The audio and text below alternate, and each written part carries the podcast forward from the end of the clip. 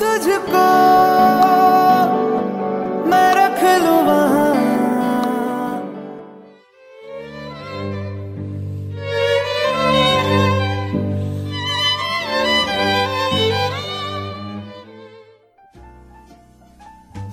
欢迎收听阅读 Tango 书笔鉴赏会，我们是林森林与 Sophia。Hello，大家好。哎，Sophia 问你哦，印度这个国家你熟不熟悉？嗯，说熟悉好像也不是很熟悉，就感觉是一个遥远神秘的国度。对，说到印度呢，我们很多朋友都觉得它非常神秘又遥远，而且呢，因为一些新闻的关系，所以很多人对印度都有一个很错误的认知跟标签。嗯那我们今天呢，就非常荣幸的邀请到一位远在印度的朋友，对，对，他叫 Elva，然后呢，他在印度已经工作两年了，还要带给我们他在印度所看到的人事物，给我们一些观点呢，一个不同的看法，让我们更了解印度这个国家。同时呢，我要特别讲，因为他是一个也很喜欢阅读、很喜欢哲学的朋友，我们也很好奇说，他那么富有思想的人呢，在印度会不会受到很多很多不一样的思想的冲击呢？那我们就欢迎我们的来宾 Elva，欢迎，嗨，大家好，我是 Elva。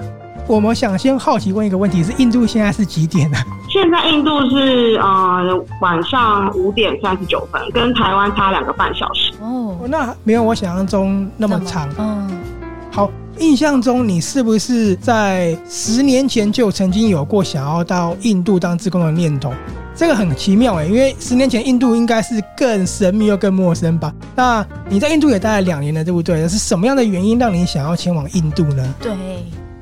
呃，两年前会想要来印度的原因，是因为那个时候我刚好就是快要三十岁了，然后就有点迷失方向，很想要跳脱台湾的就业市场，看看国外市场这样。所以后来我有一个朋友知道哦，我有想要出国工作的念头，他就邀约我来印度，因为他也在印度耕耘了两三年这样，那他就问我有没有兴趣。那刚好因为我十年前就是有做海外职工，然后那个时候有印度这个选项，印度就是对我有种莫名的吸引力，就是可能是它的神秘感，或者是又有各种可能新闻啊，还有或者是各种。呃，传闻还有以前上历史课的时候，老师有讲很多有关以前印度这边的文明，我都觉得很好奇。那个时候十年前就有呃，怎么讲，就很吸引我。后来这一次就真的来到印度这样。这其实也要蛮大的勇气耶，因为就算再吸引印度，毕竟它跟欧美国家还是不太一样。我对印度的认知是因为我很喜欢看印度的电影。我对印度的资讯呢，其实都是从印度电影来的。那我一直也很想去看看，不过我有一个问题一直没克服，就是饮食这个地方哦。因为听说他们饮食都还蛮重口味。对对，蛮重口味的，没错。你现在在印度两年的生活里面呢、啊，因为你刚刚说你有很多的资讯也是从新闻吸收到的，那你到那边之后有没有觉得跟你在台湾收到的资讯认知有一点差异性呢？然后我很想知道一件事，是因为在台湾普遍人对印度的认知都是说他们的治安好像不是那么好，这样子，还有卫生条件也没有那么好，是真的是这样子吗？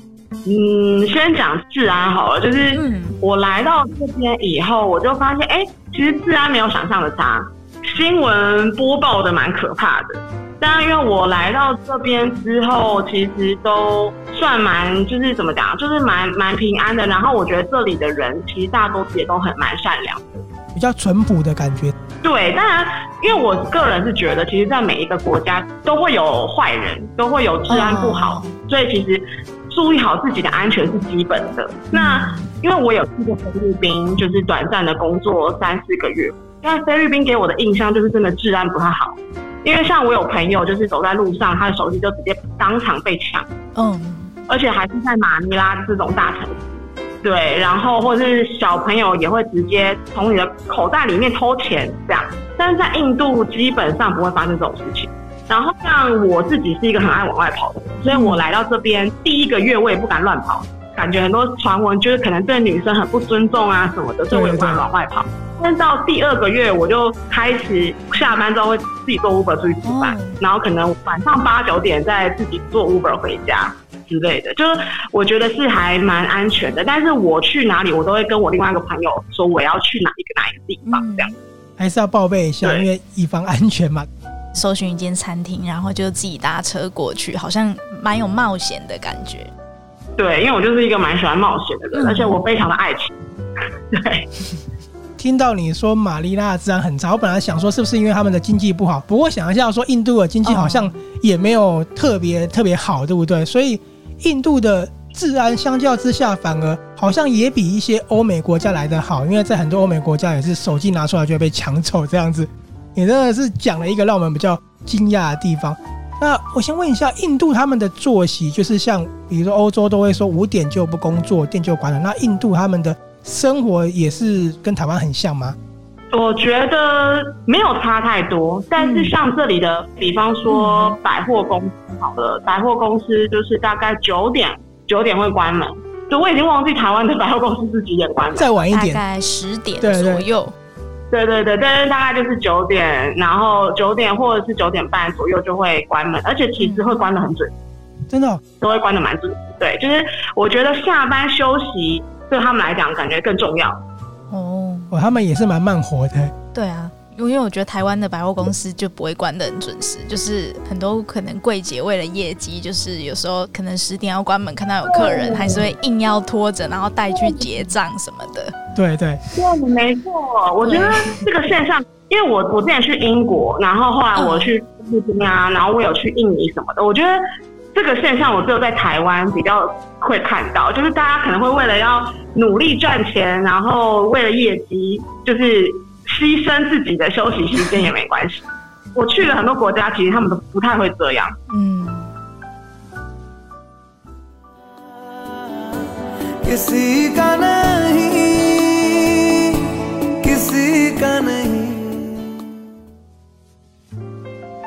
印度现在都还是有种姓制度，对不对？虽然说已经破除了，那你在印度的这个社会啊，是不是他们这个情况还是普遍存在的？没错，对，普遍存在。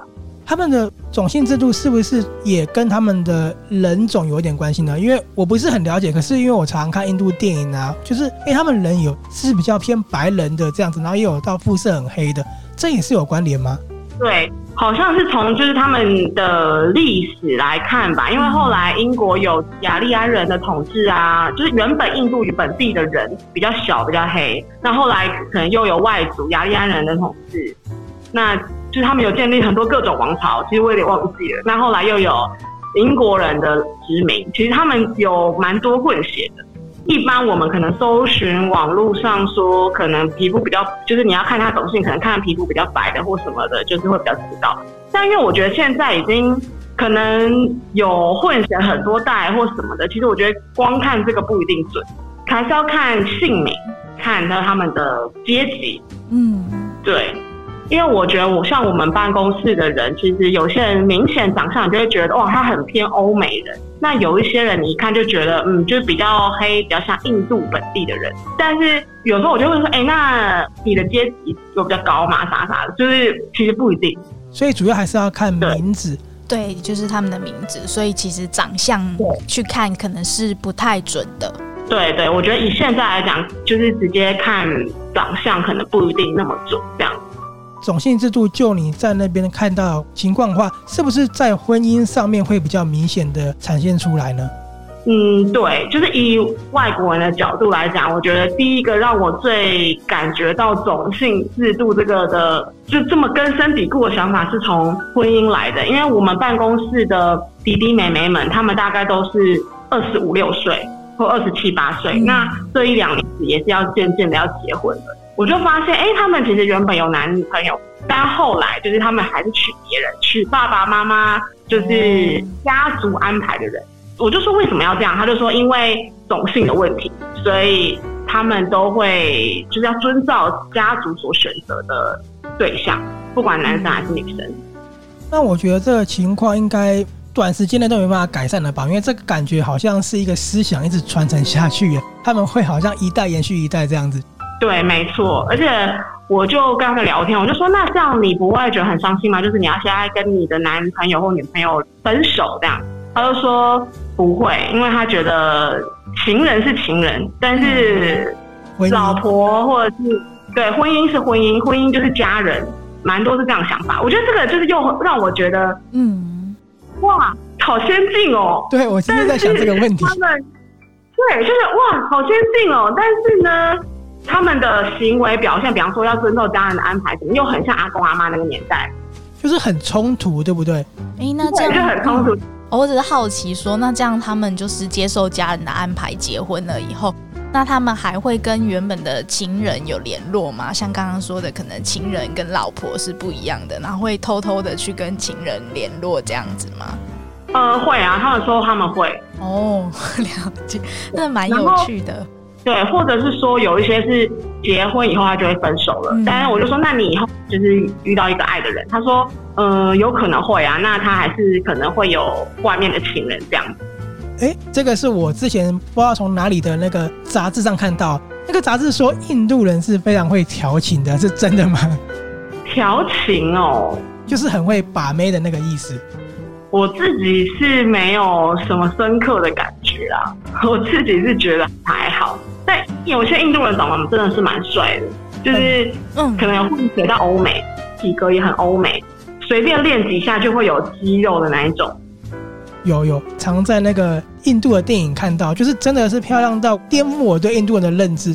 对，他们其实就是怎么讲，有些基因其实就是蛮美的，也蛮帅的。那会不会调情，我自己是不太知道，但就是外表的确是很吸引人。嗯，那。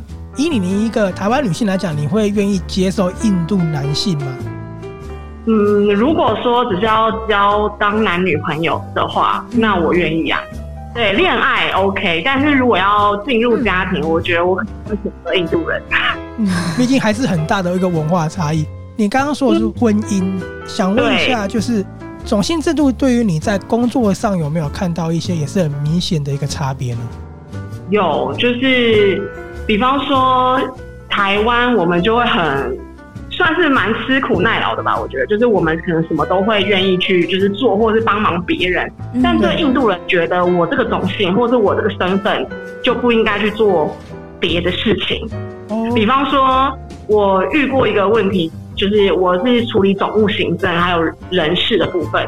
那我就请我们公司的总务就说，你看到比方说简单的品管，直接顺手拿去丢就好。那如果很脏，你再叫 housekeeping 过来，那他就觉得我为什么要做这个事情，很强烈的那种反对，就觉得这不是我的事情这样。那我就很 shock，我以为他会觉得 OK 没事，因为对我来讲，就只是捡随手顺手拿去丢而已，就不是说哦，我真的要做什么清洁打扫工作。嗯，但他们的想法就会觉得我好像。降低自己的位阶去做这件事情，哦、他们不愿意。阶级还是很明显，他们觉得那个是比较下等一点的人去做的。没错，然后或是比方说像在办公室，我可能自己想说，哦、呃，我想移我柜子的方向，然后印度人看到就很惊恐，就说你不要自己移，你不要自己移，就是叫下人来移就好了。我就觉得嗯很方便，我自己弄就好了。他们都会觉得不要你让下人来弄，这样他们都会这样。哎，我觉得这还蛮夸张的，就是很多事情他们是不想要自己去做，因为他们觉得有失身份。那所以还是他们是觉得说，他们现在上班时间就只能做就是跟上班工作内容有关的事情，就是像这种杂事，他们觉得是应该要别人来做的。我觉得这个也是一个啊。然后第二个比较多的是，我觉得他们都会觉得不不匹配他们，呃，身份可能不匹配他们，对，不匹配他们身份，因为他们在。很多生活的细节，你都可以感受出这样。我觉得你在讲移东西这件事情就非常的明显了，因为他们跟你说这东西是不需要你去做，是请别人来做，这点就有点不可思议了。因为连这个东西都要分阶级，等于是我们可能就觉得说，哎、欸，我的桌子歪掉啊，我自己顺手移一下这样子。对，所以等于是他们认知是会有很多人是专门处理那些事情，然后现在是比较下等的，所以我也是听到还蛮惊讶的，因为在台湾不太可能会有这种情况发生啊。对对对，所以我就也是对我来讲很特别啊，就是觉得居然是这样子。我要讲的就是说，又回到刚刚你问我说会不会呃愿不愿意跟印度人可能交往什么的，我觉得我很愿意，但不会愿意想要进入家庭，是因为。我觉得这个想法是会习惯的。你在这个环境久了之后，你会，你慢慢的也会觉得，哦，对啊，这些事情别人来帮我做就好了。对对。就我觉得这是一个很可怕的习惯。我也不会希望我的下一代小孩可能有这种觉得，哎，我跟别的小孩的身份不一样，就是好像我有比较好的爸妈，就身份不一样。我觉得我会觉得这个很可怕。真的。对。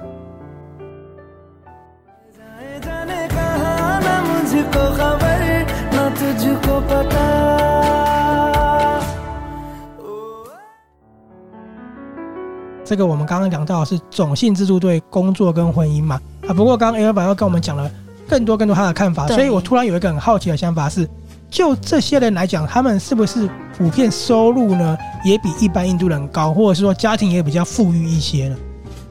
嗯，在办公室呃出现的这一些，他们的确就是怎么讲，比那些可能做清洁工作的那些人，他们的薪水会比较高一点，然后他们的知识也比。那些只做 housekeeping 的人啊，或是比较呃在做整理的那些人，还要 OK 高一点哦。所以其实他们的水平落差也还是真的蛮大的。嗯，对对对，没错。嗯，可是我有发现一个蛮有趣的现象，就是说办公室里面也有不同的，就是假设他们两个人薪水都一样，或是位阶都一样，但是他们也是种姓来讲，他们还是有高低之分的。所以，其实，在某种形式上，种姓其实是有一点突破。就像您讲，他们的薪水是一样的，可是撇开这个之外，在另外一个意识形态下，还是有高低。对啊，就是以他们自己的种姓来讲，还是会有高低。但是如果在办公室，比方说，好，我跟你，我们两个都是做一样的职位，一样的薪水，但是可能我们两个种姓不一样。可是这个时候，他们他就比较不会是。这么明显，就是说，哦，哪些事情你应该做？因为因为大家都只是在工作场上，所以就比较不会这样去比较。但是如果是你的种姓不一样，然后位阶刚好在办公室的位阶不同，嗯，那这个时候就会发生很明显的工作分类的倾向，就会这样子。哎，那这个还是蛮严重。我很难想象说，我已经刚进这个公司，然后呢，职位比人家低了，结果种姓又比人家低，那不是生不如死的感觉吗？他们已经习惯是这样子。就是他们知道这个就是自己。对，我想问一下 Elva，因为我们在台湾平常收到的资讯都是印度人他们呃的教育水平，其实好像普遍都还蛮不错的，的。对，他们的英文程度也还不错，因为你在那边都跟他们用英文沟通嘛。在你那边工作的情况下，他们是不是英文的水准都还蛮高的？其实基本上没有，因为到这边，比方说，如果你们之后到这边旅游，到街坊去买东西什么的，你们会发现，其实并不是每个人都会英文，其实是蛮多人不会英文的。对，那像我们公司，好像办公室人员的英文就比较好，因为他们的教育水平也比较高。比方说，有念大学的，就是都会英文这样。嗯，那像一些生产线的呃工人，他们基本上是都不会英文的。那印度他们来讲，他们念大学人的比例是高的嘛？就像台湾已经高到基本上大家都会读了嘛？印度还没有进入台湾这个情况，就是他们还是有很多的不识字的人。那有很多是可能只有念到类似像高中这个阶段，嗯而已，或者是像台湾的二技这种感觉，嗯，这样。原来如此。不过相对的，印度在于。大学的竞争力上也是非常够的吧，尤其是他们在于投入国际之间。我印象中好像印度读过大学，好的大学，然后在国际的外商公司工作都还蛮厉害的。对，就感觉在国际间的表现都还蛮好的。我觉得印度很厉害的人就是很厉害，嗯，但普遍来讲就是都差不，就是怎么讲，这就是差不多。我懂意思。对对对，但很厉害的很厉害，那其他就是。常态分布吧，因为我们可能在台湾，不论看电视啊，或者是一些企业的报道，可能都针对那些比较精英阶级啦，所以才让我们有这个误解。嗯，对，因为我来印度以前，我也会觉得，哎、欸，印度应该都会很容易聘请到一些很厉害的人吧。对对，结果没有，对，就是，就我觉得还好啦。我觉得就是印度人口很多，那什么样的人都有。大多数的人的水平其实是差不多的，这样。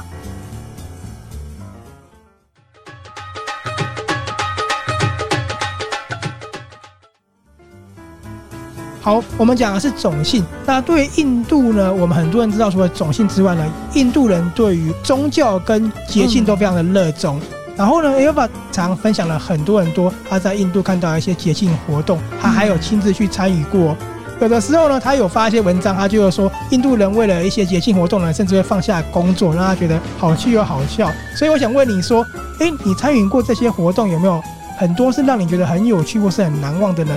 那对你亲自体验过，你觉得印度人他们很重视、很重视的节庆又是什么呢？他们比较重视的节庆大概就是两个，第一个就是 Holy，另外一个就是迪瓦里，就是排灯节。排灯节，迪瓦里就是排灯节，排灯节就有点像台湾的过年。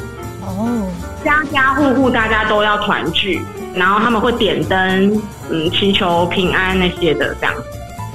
其实他们应该节庆都还蛮重视的，只是说迪瓦里它是比较再更盛大一点这样子。没错，迪瓦里通常都会在每一年的十月到十一月这个之间，那他们都会很重视，就是每一个家庭都会很重视这个，然后他们就会去庙里祈福啊，然后把家里弄得很漂亮啊，然后家人团聚啊这样。所以如果我是那个时候去印度旅游的话，就可以有机会参与到他们的这些活动。对，没错，而且它是到十一月是庆祝会整整一个月的嘛？呃，没有到，就是。这个月开始就会开始发现，就有点像台湾的，呃，可能过年或者是什么圣诞节，外面的百货公司什么就开始会有，对，就是开始会有这些广告啊什么什么的，就有这个氛围出现。但是真的开始，他们有好几天的休假，大概四五天的休假这样子。那我个人比较喜欢的是 Holy，就是三月份的 Holy，嗯，因为它是比较怎么讲？就迪巴里就是比较像过年，比较隆重。那 Holy 它就是比较有趣，对我来讲就比较有趣，就是大家都会很开心的有 party，然后玩彩粉这样跳舞，然后他们会他会把木头整个排成就是尖尖的高塔，然后在 Holy 的前夕把它烧掉。烧那这个的烧一个木塔，没错，就是堆成的塔，因为这个代表的是。呃，Holy 卡这个女巫的名字，那他们烧这个木塔就是烧掉这个女巫的意思。这还蛮特别的，它是跟印度神话有关系吗？对对，对，跟印度神话有关系。摩诃婆罗多吗？是不是就是一个传说这样子？对对对，没错，就是我们都知道他们的天神是那个毗湿奴。毗湿奴对，印度最大的神就是梵天。对，在当时就是有一个国王。嗯，这个国王他就受到梵天的保佑，所以他一直都有一个不死之身。那、嗯、你知道人，比方说你被天神赋予这么强大的力量，你就会开始慢慢的狂妄自大，他就变得非常的残暴这样子。嗯、那所以他就开始强迫，比方说民众都需要崇拜自己啊，这样。嗯、那他连那个时候天神毗湿奴他也都是不放在眼里这样。那有一天，这个国王呢，他就。对他的国民说，就是你们不可以再祭拜这个天神毗湿奴，不能再提到这个天神的名字，就只能崇拜自己而已，就把自己当神这样。有大头症的感觉。不然他就，对，没错，就是大头症。然后呢，不然他就会惩处，就是他的子民这样。嗯、当时候的王子普拉拉德这个王子呢，他是就是这个毗湿奴天神的一个很忠实的信徒，非常的虔诚对待毗湿奴这样，他就公开反对他的爸爸。嗯，那所以他的爸爸就对他的儿子怀恨在心，然后千方百计要陷害自己。对，所以呢，他就派人把王子推下就是悬崖这样。结果呢，就是后来王子他还是没有摔死，然后呢，他就用另外一种方式，比方说叫大象踩死王子，然后也没有得逞。然后后来这个国王的妹妹，就是我们刚刚讲到的 Holika 这个女巫，哦，就是女巫的名字。对，Holika 是女巫，就是这个国王的妹妹，她有得到神灵的保佑，所以她完全不怕火烧。嗯，那所以她就派她的妹妹呢抱住王子，然后跳进呃火堆里面去，这样子，然后想要烧死王子。结果王子没有被烧死，但 Holika 自己却被烧死。怎么有点？所以当对，所以当王子走出这个火堆的时候呢，那人们为他喝彩，就打那种七彩的彩粉。嗯，所以才会 Holy 这个节日的前夕，大家都会烧 Holi 卡。Holi 卡就是我刚刚说，就由木堆组成的，然后大家就放火把它烧掉，就是这个象征。然后也是为什么这个节日会那么色彩缤纷的原因，对不对？要撒那个彩色的粉。对对，没错，代表的是就是赞颂，就是善良赢得了邪恶这样子。这也是你最喜欢的节日。然后我记得你说，在这个节日大家都还会跳舞、载歌载舞，然后你就觉得印度人真的是舞蹈的那个细胞都很好。对，没错，节奏感很好，我觉得他们很会跳舞，不管男生女生都很会跳。哎，那我问一下，在 Holi 还是不管是其他节日，他们是不是都会穿传统服饰呢？嗯，迪瓦里是绝对会穿传统服饰，但是 Holy 就不一定。哦，因为我没有这个疑问，是因为很多朋友跟我一样啊，都会有一个认知是，好像印度还是蛮多人都平常穿传统服饰的，尤其是我们看一些新闻的时候，好像都都是穿那种那个，他我不知道怎么形容他们的衣服啦，然后好像很少穿时装这样子。现在其实应该有越来越多穿，像我们办公室的人，他们大部分也都是穿时装，就一般的没没有穿传统，对。但是穿传统服饰的人口依然还是蛮多的。对，但是男生越来越少。我看到的男生大部分只有在一些重要的节日，他们会穿传统服饰。大多数男生都是穿时装。哦。那女生，尤其是一些比较传统的妇女，她们都会呃，连上班都一样穿传统服饰来。哦，所以还是跟文化有关系。嗯，对，跟文化，然后跟嗯，我觉得因为因为印度百分之。六十以上的人口，劳动人口都是男性，所以我觉得这也是为什么他们都穿时装，可能比较便于工作。对对，这也是有可能。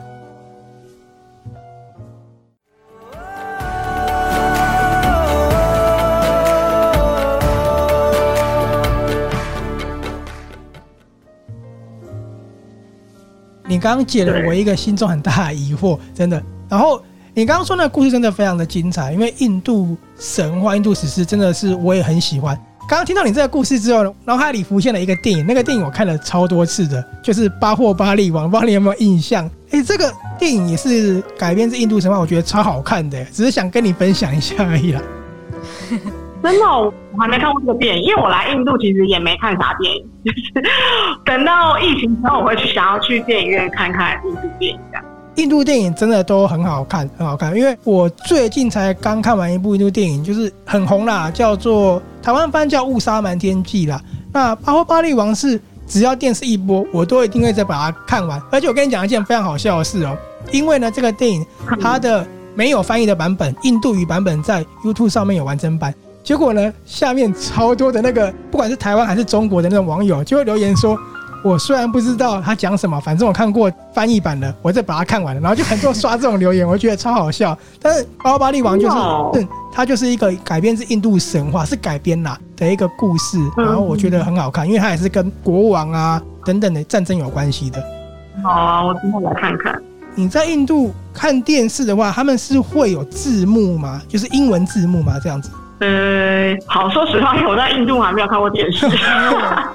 因为不是因为我我的宿舍没有电视哦，所以我呃就是我们一样是在外面租房子，但是因为我住的这个房子没有电视啊，因为我平常在台湾也很少看电视，所以我就也没有想说要买电视。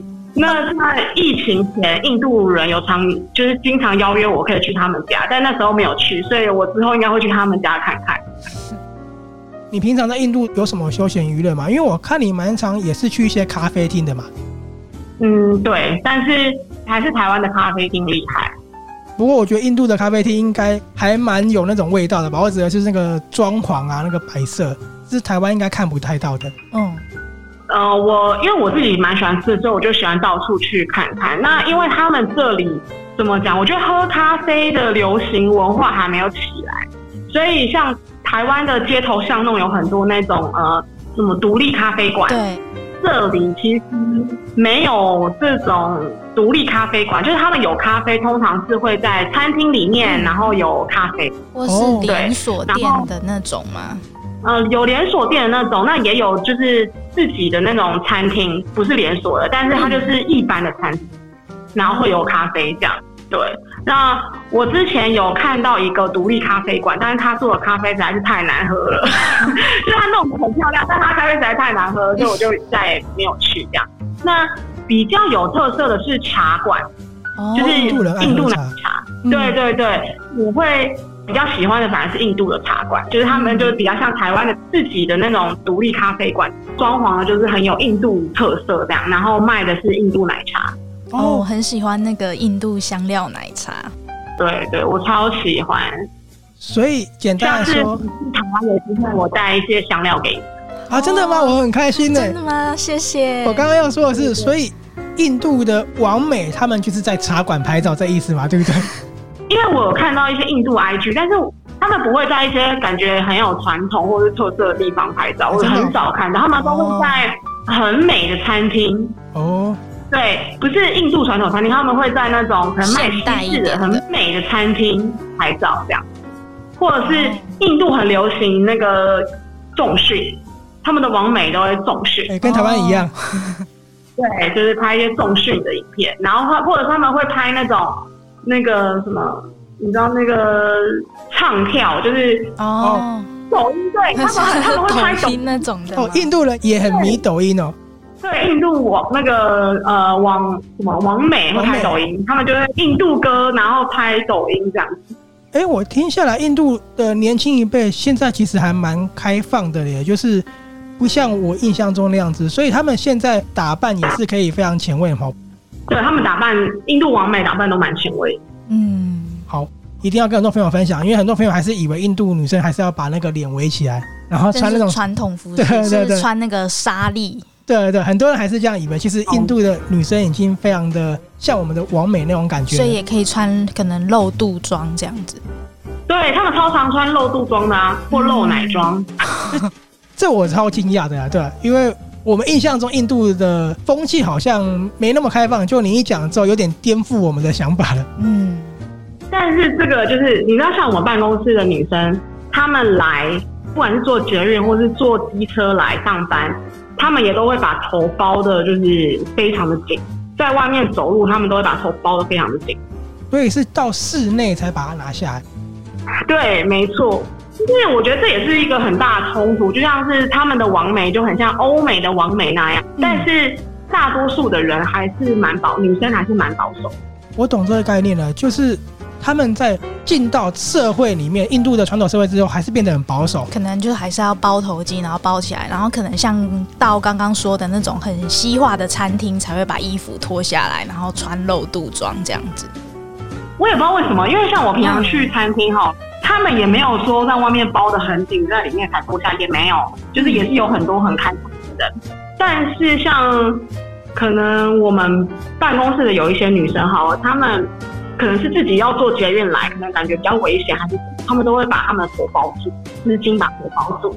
但这个我没有问他们，因为有时候，比方说我跟他们一起出去吃饭，在公司附近的餐厅，他们也不会包啊，就是跟着我一起直接在外面吃饭。但有时候来餐厅的、来办公室的路上，他们是把头包包紧的，所以我也是有点不理解，就是所以就是还有点不太懂他们那个包不包的那个标准在哪边。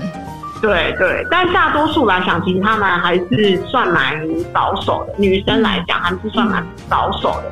我自己听下来，我觉得可能像 Elva 刚刚讲的，有一部分可能是针对安全啊，因为毕竟在外面嘛，你说捷运啊那种人太多的地方，稍微包一下比较好了。我觉得这样几率也是应该是蛮高的，不然没理由别的地方不包嘛，对不对？对对对，而且他们很多还很像呃阿公阿妈那个年代，就是他们女生坐机车很多都会侧坐，穿着有关系吗？还是没有？就纯粹喜欢侧坐？可能跟穿着有点关系，但也就算穿裤子，他们还是很多女生都侧坐。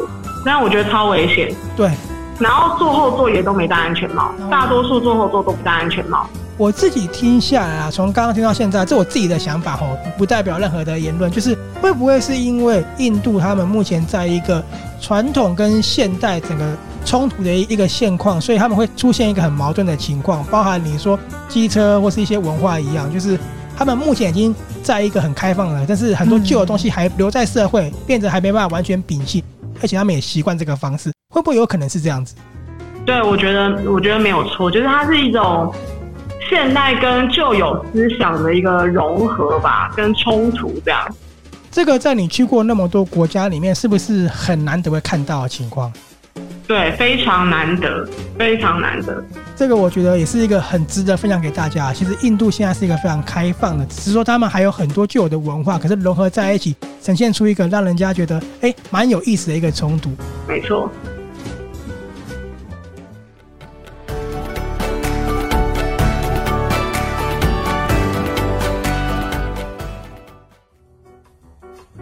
Elva 现在已经在印度生活，也非常融入了。他说他是一个很喜欢吃的一个人。那印度的食物，哎，真的是那么好吃吗？那印度的咖喱是不是真的就是很到底呢？呃，我自己本身吃素，然后印度百分之六七十的人口也都吃素，所以就跟我很 match。对，那他们的料理大多数都脱离不了香料，所以他们的印度咖喱就是非常到地，然后我自己也觉得很好吃。所以如果我们去印度的话，你觉得有什么东西是一定要吃的？当然除了咖喱之外，是不是他们有很多那种类似馅饼之类的，就还是蛮厉害的？对，我觉得一定要吃的就是饼，他们的饼就是 naan。饢啊，就是饼称啦，就是他们的饼很 Q，然后超级好吃，这是一定要吃的。然后还有那种用面肠，就是用豆肠做的那种很像面肠的东西，其实台湾也有，但他们把它弄得很好吃。甜的，咸的，咸的，很适合配啤。对，而且在印度才吃得到，我觉得台湾很难弄出来的味道。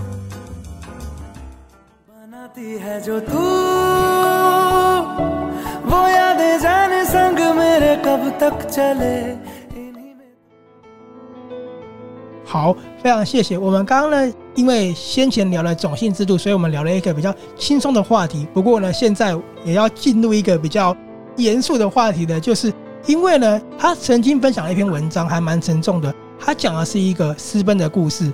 那其实那个私奔的故事的背后呢，他是要说印度还是存在着很多一个社会结构的悲剧。那有讲了，很多人对于婚姻呢，都是从事爸妈的安排嘛。纵使不是最好的安排呢，他们都会觉得说这个是必然的。可不可以请你再分享一次这样的一个故事，然后跟我们讲一下你看到的一个社会结构的悲剧呢？哦，好啊，那个故呃那个故事其实就是也不是故事，就是真实发生的，真实，对，真实的。对，就在几个礼拜以前，就是。反正我们公司生产线就有一个员工，他就有说：“哎，我爸妈这礼拜要来这个城市，来诺伊达这个城市，因为我们所在的地方就是诺伊达。”嗯，那我们都觉得哦，很棒啊什么的。然后他的小主管，就是他还有邀约他的小主管去跟他爸妈见面，这样。那我就觉得都蛮好的。就过没几天吧，他就就他就没有来上班了。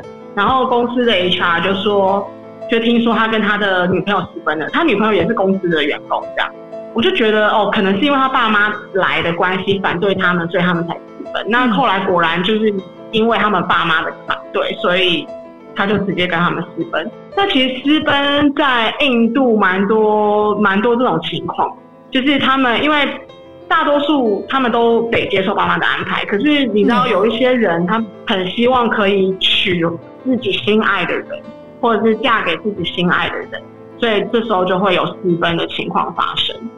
这样也得不到祝福，然后去别的地方又要重新开始，这是很辛苦的一件事情。对对，而且我这样子其实会衍生出蛮多社会问题的。嗯，因为大多数我觉得家庭状况比较好的人，或者是家族势力比较庞大、种姓比较高的人，他们其实。我的经验呐、啊，我觉得他们好像私奔的几率比较低，反而都是那些种姓那么高，或者是其实可能知识没有这么足的，学识没有那么好的，他们比较容易私奔。但是这种他们其实薪水已经很低，如果私奔换了一个环境，他们的生存也会有问题。嗯，也很难活。对啊，对啊。但是我们公司这个案例出来后来就是还好，是因为可能他们的爸妈就妥协了。就说好了，让你们结婚了。那所以他们后来就回来。但是像这种比较完美的结局还是占少数，对不对？应该是，因为我后来有查很多新闻，然后就看到有一些他们私奔，然后后来想说过了一年应该还好了吧，应该爸妈就可以接受了吧。结果他们回到村里，还被村民就是家族的人用石头砸死，这样。嗯嗯，我可以理解为什么是社会结构悲剧，因为讲到一个很重要一点。普遍存在于就是，呃，生活条件整个状况比较在低一点的人上面。你刚刚有讲嘛，所以他真的在印度的一个结构上面是暂时都没办法去改变的。嗯，对，我觉得要完全扭转，我觉得应该是蛮困难。关于印度的这个情况啊，是不是一部分也跟他们的宗教会有一点关系呢？对啊，种姓制度脱离不了印度教。因为通常印度教在印度还是占多大多数，嗯，那所有印度教的教徒，他们其实还是会遵照这个种姓制度来生活的。我记得你有说，印度教在印度基本上是超过八亿个人口的信众了，这真的是非常非常大的一个一个群体了，真的是这样讲。对对对，脱离不了他们的生活。基本上佛教已经在印度的占比是非常低喽。对，非常非常的低。啊，像我们办公室，我没听过佛教的人。我想问一下，就是虽然他们因为宗教，所以会遵循种姓制度等等的，那他们的生活是不是基本上就跟着宗教走了？对，基本上是啊，基本上是，就是他们会跟伊斯兰也会有点像，会有一些斋戒日，或者是有一些规定，有一些日子只能吃什么什么，他们都会遵照。刚刚说的宗教，前面讲的是也有点不太好的，就是因为有带着种姓，或是带着他们一些。比较传统的观念这样子，那对你而言，看到他们生活融入宗教，有没有比较觉得还蛮好的地方？比如吃素就很棒，对不对？还有没有其他人觉得这也是一个有好处的一个呈现？嗯，还是其实也还好，就是觉得其实他们普遍的人都怎么讲呢？他们很尊重生命，我觉得这一点蛮好的。对，就是感觉很善良，然后都还蛮尊重生命。那其余的好，我目前是可能还没发觉。对。好，当然就是说，他们不论是种姓制度比较高还是比较低，就是所有的人民都是对宗教印度教非常虔诚跟深信不疑的。对对，没错。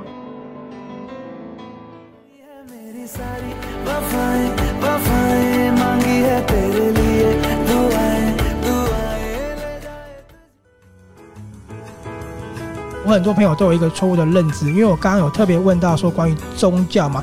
在台湾啊，看了很多电视节目或是一些旅游的资讯，都说印度人因为信宗教、信印度教，他们非常的温和，然后他们也喜欢瑜伽等等的。那是不是他们的心灵是很富裕的呢？怎么说呢？就要看怎么定义心灵富裕这件事情。因为呃，我觉得印度的人口其实是非常的多，那我觉得什么样的人都有，所以我遇到的印度人心灵富裕吗？我自己是觉得还好，就是。普遍的人差不多，没有特别觉得心灵富裕还是什么。而且，因为他们现在，比方说做瑜伽什么的，其实感觉也没有这么多人了。他们现在流行做重训。哦。现在年轻人流行做重训，他们像我有去做瑜伽，但我们的瑜伽教室也没有那么，就是也是蛮少人的。他们都会去做重训。啊，现在越来越少人愿意做瑜伽了，就有点像，可能瑜伽对他们来讲太普遍了，大家都想去做重训。我觉得这可能又回归到你前面讲啊，就跟他们机车的文化很像，就是他们正在处于一个全面接受新事物的一个感觉。哦，对对，没错。因为我会问这个问题，就是我刚刚讲，很多在台湾收到一个资讯呢，就是。可能一些标签啊，或是一些旅游的文宣，就会把他们包装的，就是非常的虔诚啊，他们会很多修行啊，就会让我们觉得好像印度人都是心里很富裕，好像去一趟印度之后回来，整个人都不一样那种感觉的。而且像有些人可能很喜欢灵性的东西，他们就会去接触像奥修的书啊等等的。有有这个部分还其实因为印度很大。然后人口也非常的多，所以其实我们这边也有其他的朋友嘛，他们也会固定的到某一个地方瑜伽村去做瑜伽，然后或者禅修的地方去做禅修，这个还是有的。然后也是印度很特别的一个地方，这样。所以我自己也是觉得，我有就是在印度的这段时间，我也一定要去一趟瑜伽村，然后我也一定要去一趟做禅修，这个还是有的。只是不是说每一个人都是这样，没有。哎、欸，我就是要问说，哎、欸，那你有去过瑜伽村了吗？还是还没有？我还没瑜伽村，我还没去。那你去完之后，能不能再上我们节目分享一下那种感觉呢？我们很好奇。嗯、可以，可以，可以。我们很期待，因为我自己也是很期待，因为听说你去那边好像也只能吃一餐，一天只能吃一餐而已，然后每天要很早起床，然后就是上瑜伽，上瑜伽，一天做七八个小时的瑜伽。哦，那很长哎、欸。对啊，对，而且修行的感觉。对，然后他也会给你上理论课，就是瑜伽的理论课跟上瑜伽这样，嗯、都有。嗯，他还有分有是不是证照班这样，然后还有分你要不要全程英文上课，或者是可以印度语上课，就是各种选择都有。那其实蛮国际化的吼，他们针对这个部分，我觉得还蛮棒的。对对，很多外国人都会到瑜伽村去做瑜伽。你刚刚提到印度语，我想额外问一下，那你现在在那边印度语好学吗？我记得印度有超多超多的语系的。对，印度他们的语言有非常的多，我自己是还没有认真的开始学印度语吧，就是怎么讲，有几个很简单的字大概听得懂，但我没有去认真的学。他们的文法好像有一点困难，而且有趣的是，有一些文我也不知道为什么，就是因为我要看一些公文，有时候印度的公文，然后我就说，哎，这是什么意思？他们有一些人还看不懂那个字，就他们好像有一些字是非常古老的字，所以他们不一定是每一个人都懂这个字。嗯，我觉得可能是印度真的太大，他们大到很多语系，所以其实也没办法每个全部都了解。对，我觉得对，然后再来是，我觉得印度语它就是怎么讲，它的历史很悠久，它可能有一些是从梵文，梵文就是很古老的文，有些是从梵文演变过来的，有些文字很古老，所以他们有一些可能就是看不懂，感觉好像是什么，我们是写国字，但是可能里面夹杂几个甲骨文字之类的那种感觉。哎，印度真的是一个文化非常非常独特，我们都知道文化很深很深，我们都知道，可是它真的是一个走到现在非常多元的，而且有很多地方都是可以去发现很多很有趣的事件，比如说你刚刚说的很多生活上还有文字上也是，很有趣。那我问你哦，就是你可以跟我们讲几句印度的词吗？我很好奇。对 对哦，比方说他们每次接电话的时候，就是他们都会说很吉很吉很吉，就是你好，礼貌性的你好很吉。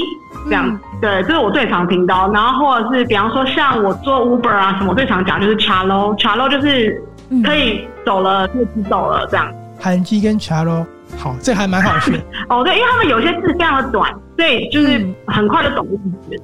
嗯、对，或者是呃什么来就是 Aja，英文 come 的意思。嗯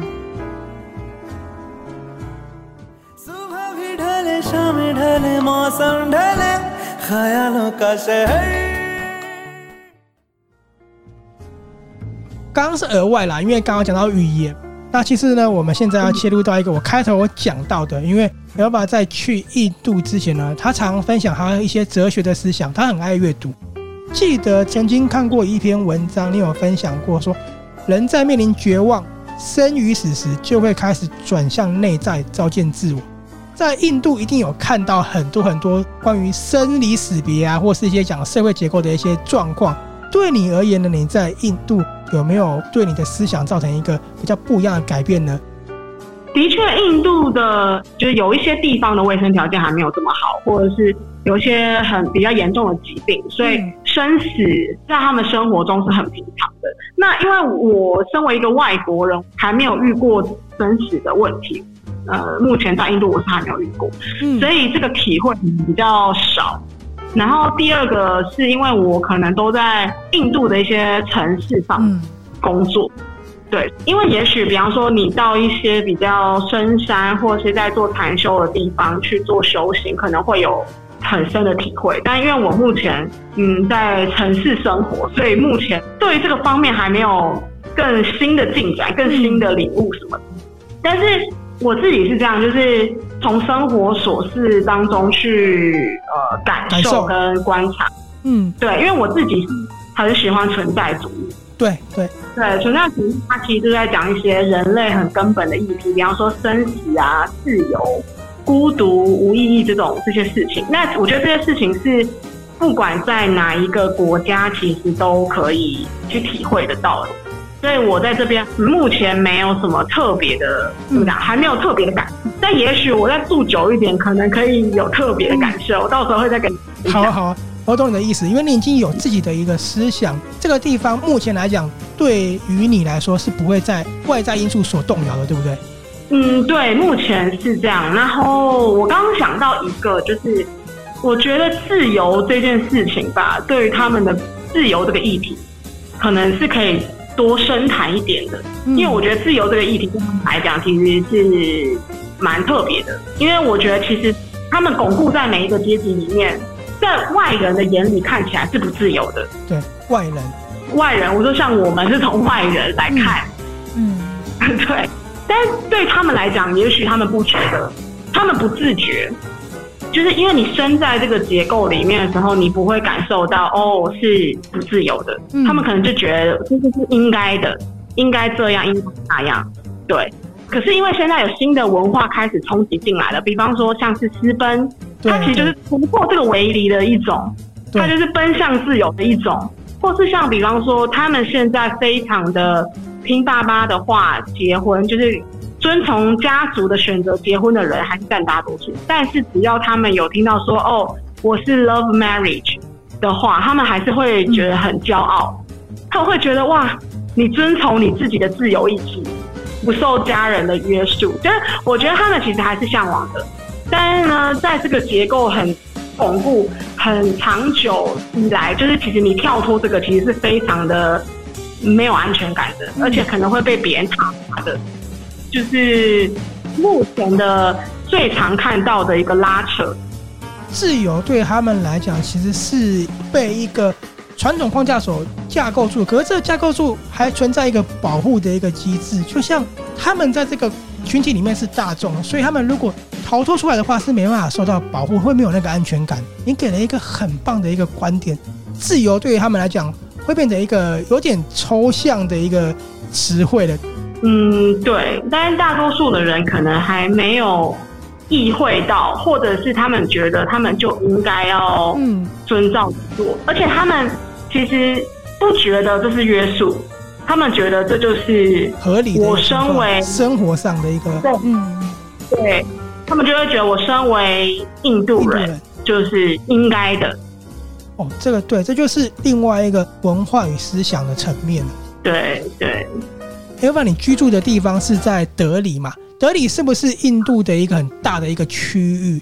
新德里跟旧德里是不是也在那个地方？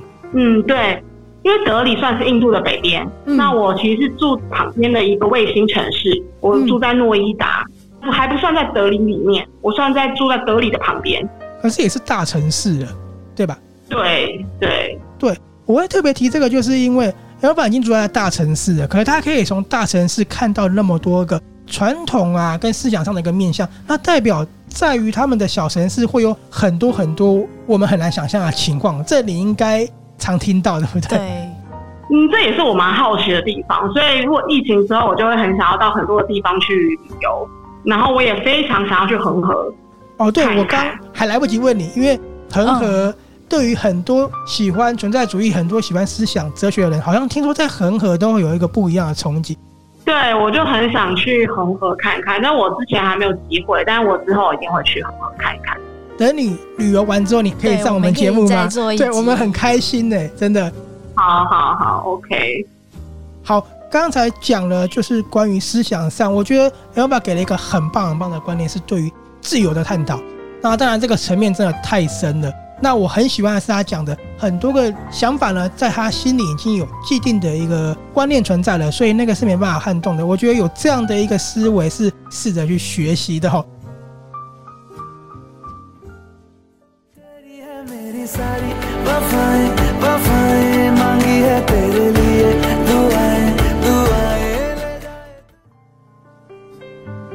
我们来到这边呢，想要来一个轻松一点的，就是刚刚有说你在印度的娱乐，你说你会去一些餐厅吃饭，你也会去喝茶。嗯、那除了我们讲的一些娱乐之外呢，你有没有喜欢他们的一些流行文化，比如说音乐啊等等的？我就是想要学他们的舞蹈，其 实他们很会跳舞，所以我主要就是很想学他们的舞蹈这样子。那音乐我自己个人是有一些比较动感的，有一些音乐我其实是蛮喜欢的。印度他们有一些。对印度舞曲，但有一些他们，比如女生唱歌，他们的那种哦音都很高，有有时候听着不是很习惯。但是我喜欢他们音乐的感觉，唱的我可能觉得还好，就是感觉，或者是他们用了很多传统乐器，我蛮喜欢的，也很有印度感，很有文化。对对对。好，刚开始呢，其实 Elva 给我们听了两首音乐，我想先放个片段给大家听，因为我们觉得很好听的，先放这一首。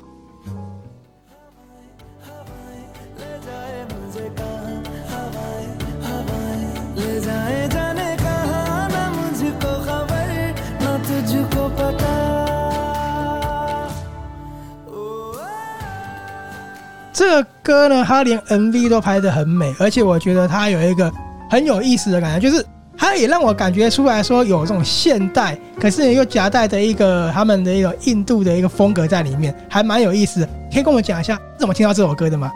对，呃，我印度同事推荐给我的，但其实我不知道是什么意思。我就听了蛮喜欢的，但我还没就是追问是啥意思。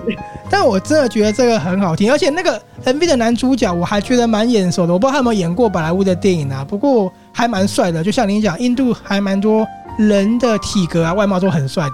再来另外一首歌呢，比较特别，因为 Elva 说这是一个呃蛮有年代的音乐的，那我们给大家听一下前奏，其实就还蛮有印度风的。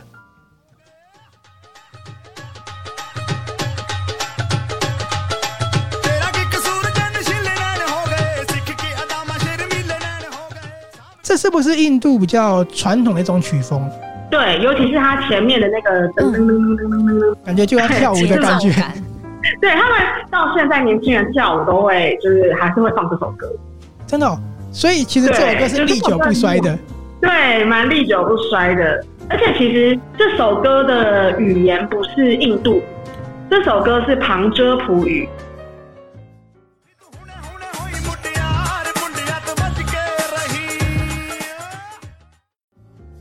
他们很多流行音乐还是会用旁遮普语，我觉得很多动感音乐都是旁遮普人就是制作的，就是他们叫 Punjabi，因为印度的语言有非常多啦。那很多人讲印度语没错，但是也有蛮多人，就是在我这里的城市附近也很多人讲那个旁遮普语 Punjabi 这样。旁遮普语现在就等于是印度的算是流行音乐的大宗吗？这个我也不太清楚，但是因为我每次听到很动感音乐，我就会问说，这是什么？这是什么？这是印度语吗？他们就会说 no，这个是 Punjabi，旁遮普的语言。其实你不讲，我根本就不知道，我以为都是印度语。对，我自己也听不出来，但他们自己知道，还蛮酷的。然后还有另外一首歌呢，它是 Corporate，、哦，等下会请 Elva 跟大家解释为什么会有这首歌。那我先放给大家听听看。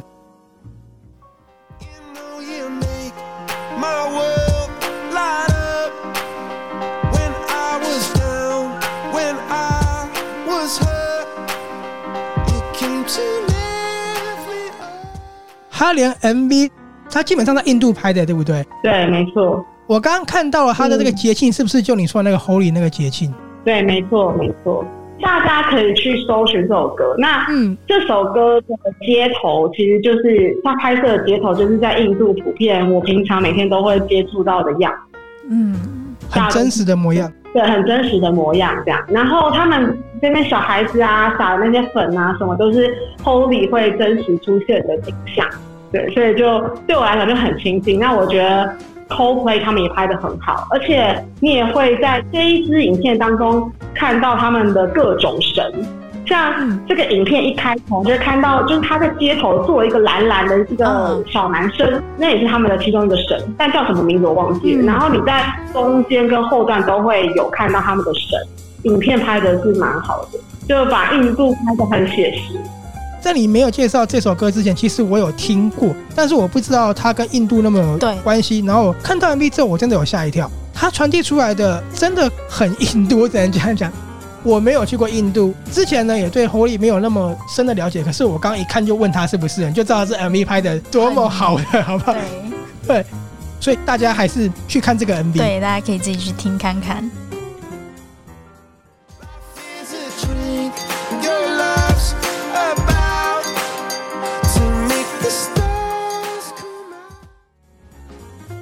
刚刚其实 Elba 有说了，印度的美食他很喜欢的是饼跟咖喱，还有还有香料奶茶。香料奶茶，所以去印度的话一定要试试看。而且呢，他有说每一家的配方都不一样，而且每一个地方喝的惊喜都不一样，对不对？对。你说很像拆礼物一样。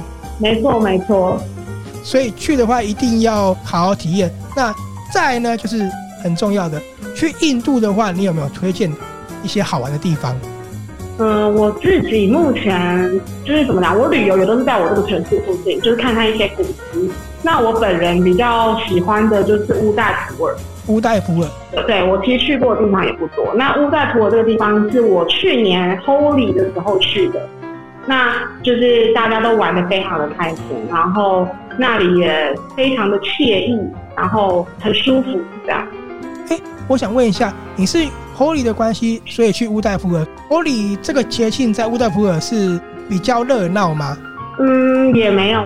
在印度北边，其实 Holy 这个节日都非常的热闹。嗯，对，只是刚好因为乌代普尔 Holy 那个时候有假期，哦，所以就跟朋友去的。在印度，他们以前还是有那种国王啊、国王制度这样子，所以他们有很多的城堡。那乌代普尔那边有一座蛮漂亮的城堡，而且到现在还是保存的很好，所以我们就那时候就顺便去看，然后顺便参加那边 Holi 的节日这样。哦，原来如此，乌代普尔是你非常推荐的，然后你之后也会去瑜伽村，然后也会去恒河看。对，泰姬玛哈林你去过了吗？泰姬玛哈林我目前还没去过，但其实泰姬玛哈林就是去过的人都觉得还好，是吗？呃，对，都还好，但是一生一定要去一次。他们都说就是真的还好，去一次就够了，所以就是一生一定要还是要去一次。现在就是立马查了一下泰姬玛哈陵，当然是去印度一定要去的地方啦。不过我查到一个很有趣的，我跟你分享一下，是网络上头，不是我实际的一些经验，因为我没有去过。他们说泰姬玛哈陵现在越来越贵了，而且人满为患，这样子先跟你分享一下。那泰姬玛哈林毕竟它是印度一个比较象征性的地方嘛。大家那也有去过的，在一个椅子上面拍照，嗯、所以很多人都会想要去朝圣一下。我也很期待你去之后的感受，但我最期待的是你去恒河了。我很希望你可以带来什么样的一个不同的思想冲击。好啊，好啊，没问题，到时候一定会跟你们分享。好，谢谢。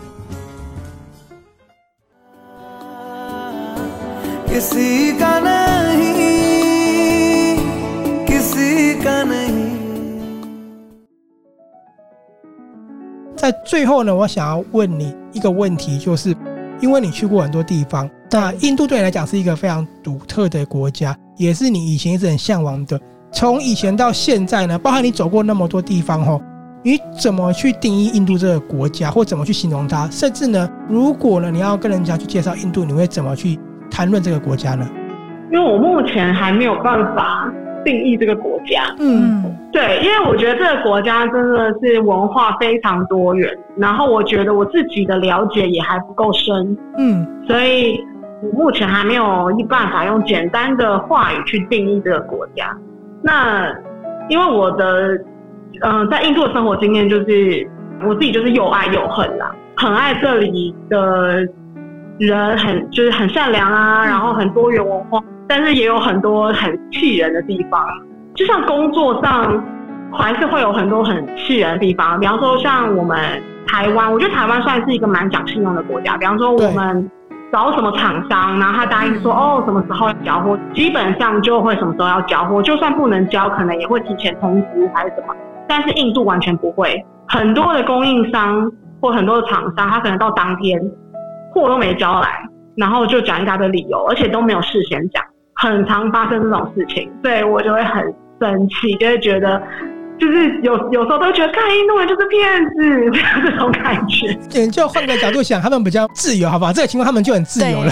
对，对，就是在这个部分的时候，我就会很气啊，就会觉得，哦，就是太烦了，就是很多东西你没办法掌握住，就是很烦这样。但其他方面就还好，所以。整体来讲，对你来讲，印度这个国家是一个还没办法去定义的。可是你是喜欢这个地方的。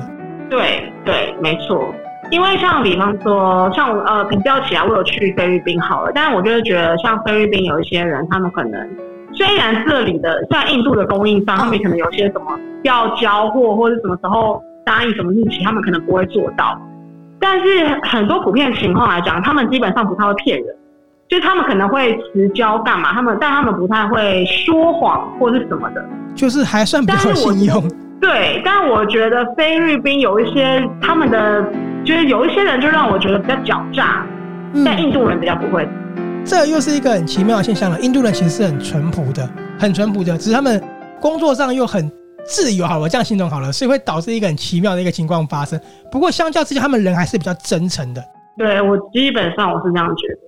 我收到你这个结论的时候，我很开心的，因为其实很多人去很多国家，可能去一个月、半个月就可以去定义了。不过，印度它存在的一些文化思想跟冲突实在太多，让人很难很难去定义它。而且重点是，印度太大，你要去走完它也不太可能。包含虽然你刚刚有说你只是在你附近的城市走走，不过你那个城市也够大了。嗯，对，在附近走一走，因为印度真的太大了，所以我还有很多地方没有去。好，今天呢真的是非常非常谢谢 Elva 跟我们分享那么多关于印度的，不管是种姓制度，还有他看到的文化，以及他分享的节庆跟故事。非常谢谢你，然后也很期待你之后再上我们节目，分享更多更多我们所不知道的事物哦。实地走访以后的经验，对，可以啊，可以啊，我也很高兴，就是可以跟你们聊印度，谢谢。我也不会，很值得，我们录的都很开心，很开心，很感谢你们。我们是阅读 Tango 的林胜林与 Sophia，还有我们的特别来宾 Elva，我们也期待下次与大家相见哦，拜拜，拜拜，拜。